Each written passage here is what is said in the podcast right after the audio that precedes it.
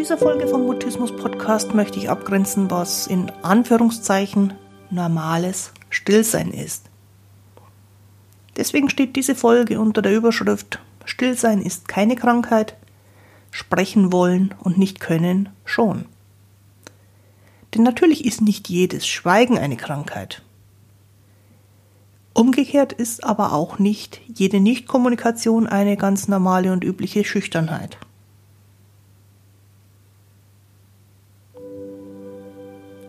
Ich bin Christine Winter und ich hatte selektiven Mutismus, bis ich Mitte 30 war. Heute unterstütze ich andere beim Mutismus verstehen, vor allem Erwachsene, die ihre Sprechblockaden hinter sich lassen wollen, aber auch Familienangehörige und professionelle Helfer. Mutismus bedeutet, dass Kommunikation nicht geht, obwohl du eigentlich schon sprechen kannst. Aber je mehr du es willst, desto weniger geht's. Mutismus ist das medizinische Wort für psychisch bedingte Sprechblockaden. Grüß dich und schön, dass du da bist. In dieser Folge vom Mutismus Podcast reden wir über normales Stillsein, das keine Krankheit ist. Und wir sprechen über Mutismus, also wenn Sprechen überhaupt nicht geht und über Ängste, also wenn man aus Angst herausschweigt. Und ich fasse am Ende in drei kurzen Sätzen zusammen, was die Unterschiede sind zwischen Schüchternheit, Mutismus und Angst. Los geht's, lass uns über Sprechblockaden reden. Wenn wir über normales Stillsein im Alltag sprechen, ist dafür wahrscheinlich das gebräuchlichste Wort Schüchternheit. Ich mag den Begriff schüchtern nicht besonders, weil für mich nie so ganz klar ist, was damit genau gemeint ist. Es gibt nämlich überhaupt keine einheitliche Definition für Schüchternheit. Und in der Alltagssprache fällt da so ziemlich jeder rein, der nicht aufgeschlossen ist in einer neuen Situation und der nicht sofort zum Alleinunterhalter wird. Schüchtern soll beschreiben, dass eine Ängstlichkeit jemanden zurückhält. Und man sagt, Schüchternheit ist normal, was auch immer mit dem Begriff normal an der Stelle gemeint ist. Für Kinder gibt es dann oft so Aussagen wie, bist halt jetzt noch schüchtern, das gibt sich dann schon noch. Die Abgrenzung zwischen Schüchternheit und Mutismus ist eigentlich eine ganz einfache. Menschen, die schüchtern sind, wenn sie in eine neue Situation kommen oder auf neue Menschen treffen, brauchen Zeit. Und wenn man ihnen die Zeit gibt und sie dabei in Ruhe lässt, dann kommen die nach und nach in der Situation oder mit der Person in einen guten Kontakt und dann tauen die auf. Wenn also jemand ein bisschen Zeit für sich braucht, um aufzutauen, dann kann man davon ausgehen, dass da eine Schüchternheit zugrunde liegt. Bei mutistischen Blockaden spielt Zeit keine Rolle.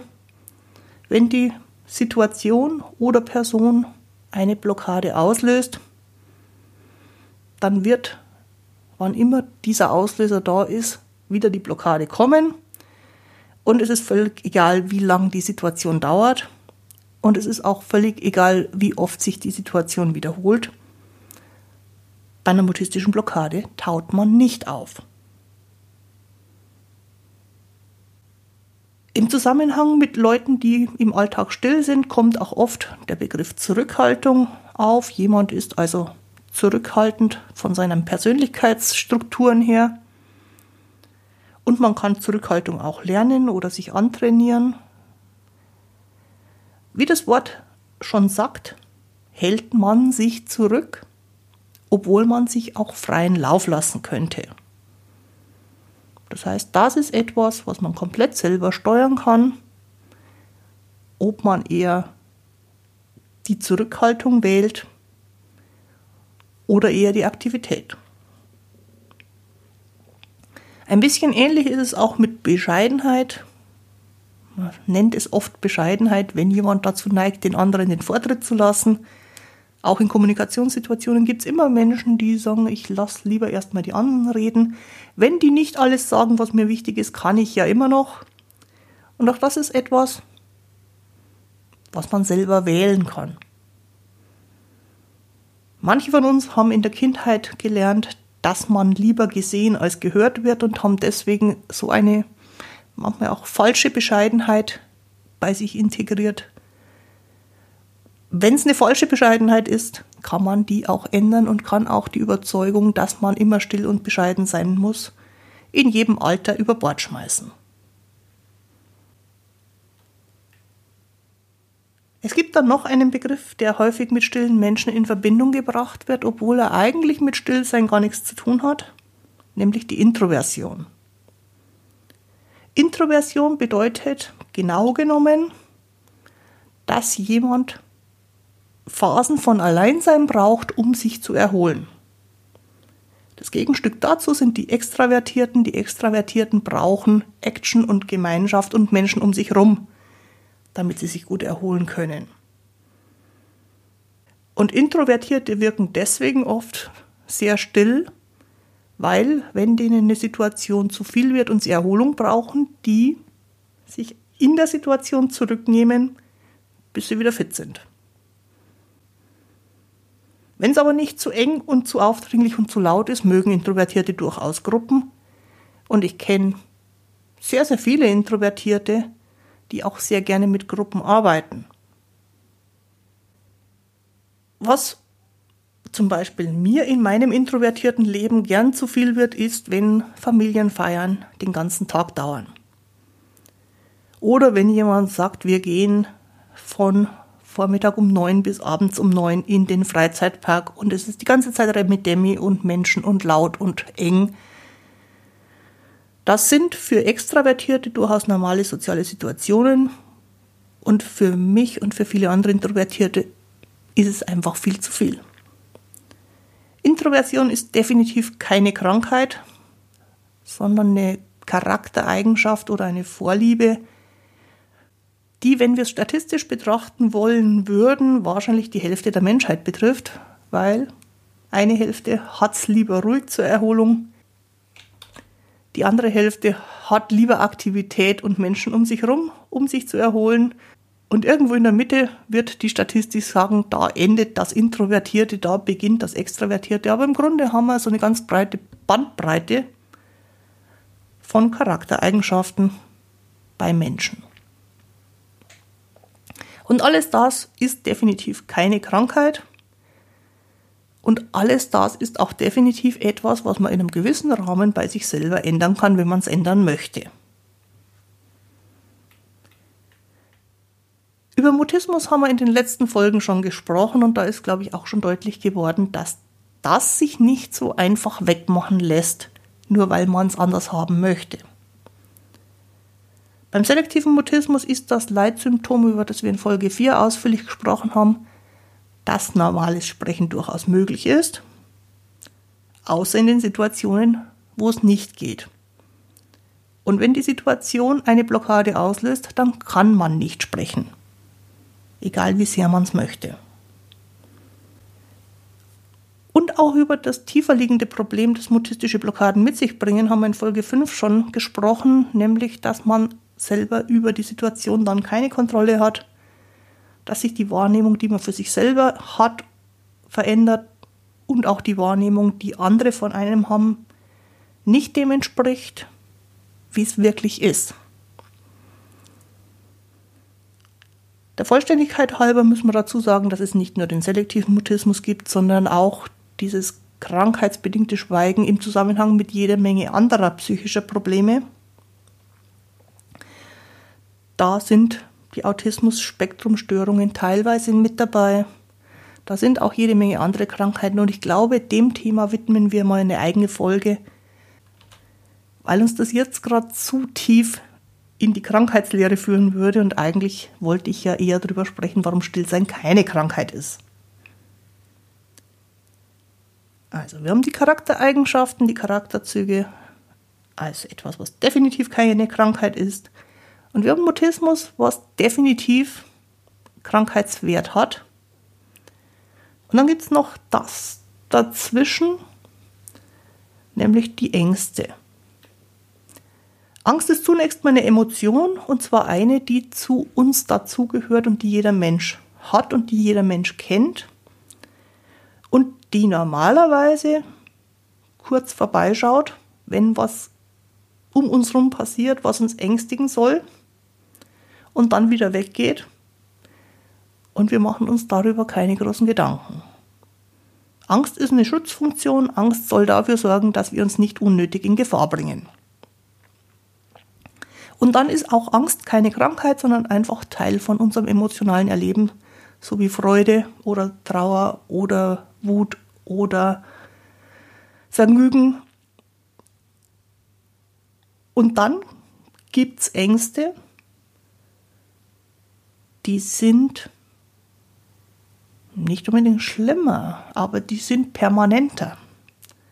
Dann gibt es Ängste, bei denen wir nämlich gedanklich schon vorausahnen, dass die Angst wieder kommen wird. Und das ist das Fiese bei den sogenannten Angststörungen, dass wir irgendwann gelernt haben, die Angst wird wiederkommen. Und zwar immer, wenn ein bestimmter Auslöser wiederkommt. Man kann vor so ziemlich allem, was in einem Menschenleben auftauchen kann, Ängste entwickeln. Von Spinnen bis Spritzen, von Räumen ohne Menschen über Räume mit Menschen, große Räume, kleine Räume. Und es gibt auch einige solche Phobien, nennt man das dann, wenn es was Bestimmtes betrifft, also Ängste, die sich rund ums Sprechen drehen und relativ klassisch dafür ist die sogenannte Sprechangst. Der Angstinhalt bei Sprechangst ist das Sprechen an sich. Man fürchtet sich also davor zu sprechen. Und das ist was völlig anderes als Mutismus. Mutisten haben keine Angst vorm Sprechen, weil es gar nicht geht. Und weil die mutistische Störung entscheidet, du sprichst jetzt eh nicht, braucht man davor, vor dem Sprechen an sich, auch keine Angst haben, wenn man Mutismus hat. Aber es gibt Menschen, die haben Angst vor dem Sprechen an sich, also vor dem Artikulieren oder auch, das ist dann schon wieder ein bisschen anders, davor, sich selber beim Sprechen mit der eigenen Stimme zu hören. Und nochmal ein bisschen andere Angst ist die Angst davor, was zu sagen, was von jemand anderem falsch aufgenommen wird. Und so gibt es natürlich eine ganze Menge Angsterkrankungen, Angstinhalte, die sich rund ums Sprechen drehen. Aber wie gesagt, dann sind wir nicht im Bereich von Mutismus, dann sind wir im Bereich von Ängsten, die sich ums Sprechen drehen. Nochmal ein bisschen anders ist die sogenannte soziale Phobie. Die soziale Phobie betrifft die Angst davor, im Zentrum der Aufmerksamkeit von anderen Menschen zu stehen. Egal, was man da macht. Da geht es also eigentlich nicht so sehr ums Sprechen, sondern da geht es darum, ich stehe in der Mitte, alle gucken auf mich. Und was für viele Leute mit Sozialphobie dann mit dranhängt, ist die Angst vor der sozialen Bewertung durch andere, also ich stehe in der Mitte, die gucken auf mich, was werden die wohl über mich denken. Das ist etwas, was ältere Kinder und Jugendliche mit selektivem Mutismus irgendwann entwickeln. Weil wenn die Blockade da ist, steht man oftmals ungewollt im Mittelpunkt. Wenn die Blockade wieder weggeht, dann kommt der Gedanke, was müssen die anderen über mich denken, wenn ich da stehe und nicht reagieren kann. Deswegen ist soziale Phobie etwas, was man bei Kindern ab dem 8., 9. Lebensjahr, bei Jugendlichen und bei Erwachsenen im Grunde fast erwarten kann, wenn die mutistische Blockaden erleben. Denn ab dem späteren Grundschulalter fängt man an, sich mit anderen zu vergleichen. Und dann fängt man natürlich auch an, ganz automatisch darüber nachzudenken, was die anderen wohl über einen denken werden. Wenn wir also über Ängste reden, dann gibt es einen Angstinhalt. Den kann man auch erfragen, wenn man mit dem Betroffenen darüber spricht, was ihre Ängste auslöst. Das Problem bei Ängsten ist, dass man irgendwann vor der nächsten Situation, in der dieser Angstinhalt wieder kommen wird, eine Angst hat und sich deswegen sehr, sehr viel mit diesen Themen beschäftigt. Und ja, Viele Mutisten entwickeln Ängste. Man kann aber die Angst vom Mutismus, einfach weil es was ganz anderes ist, relativ leicht trennen. Und viele Jugendliche und erwachsene Mutisten können auch sehr genau sagen, wann sie aus Angst gehemmt sind und wann sie in der Blockade stecken und nichts machen können.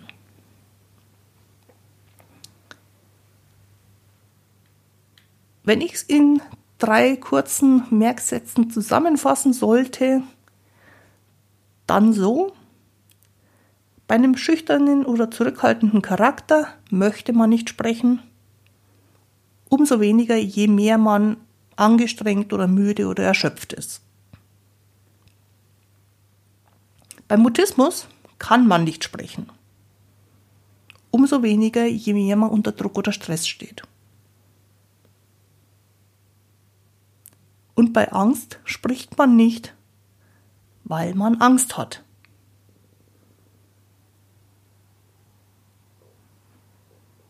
Wenn mir jemand sagt, sprechen geht gerade nicht, dann ist eine der wichtigsten Fragen, die ich mir stelle und dann auch, wenn sprechen klappt, meinen Klienten stelle, was ist es denn?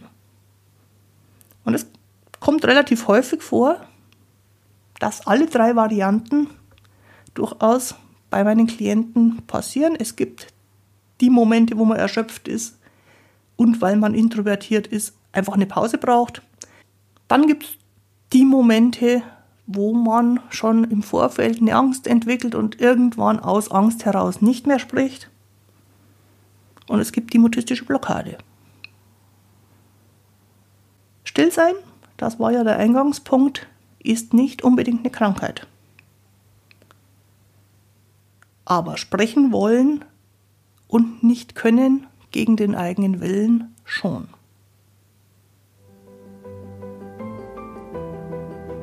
Wie alle Folgen findest du auch die heutige Folge wieder auf meiner Internetseite christinewinter.de-mutismus-podcast. Ich freue mich, wenn du mir da einen Kommentar mit deinem Themenwunsch oder deinen Fragen für nächste Folgen hinterlässt.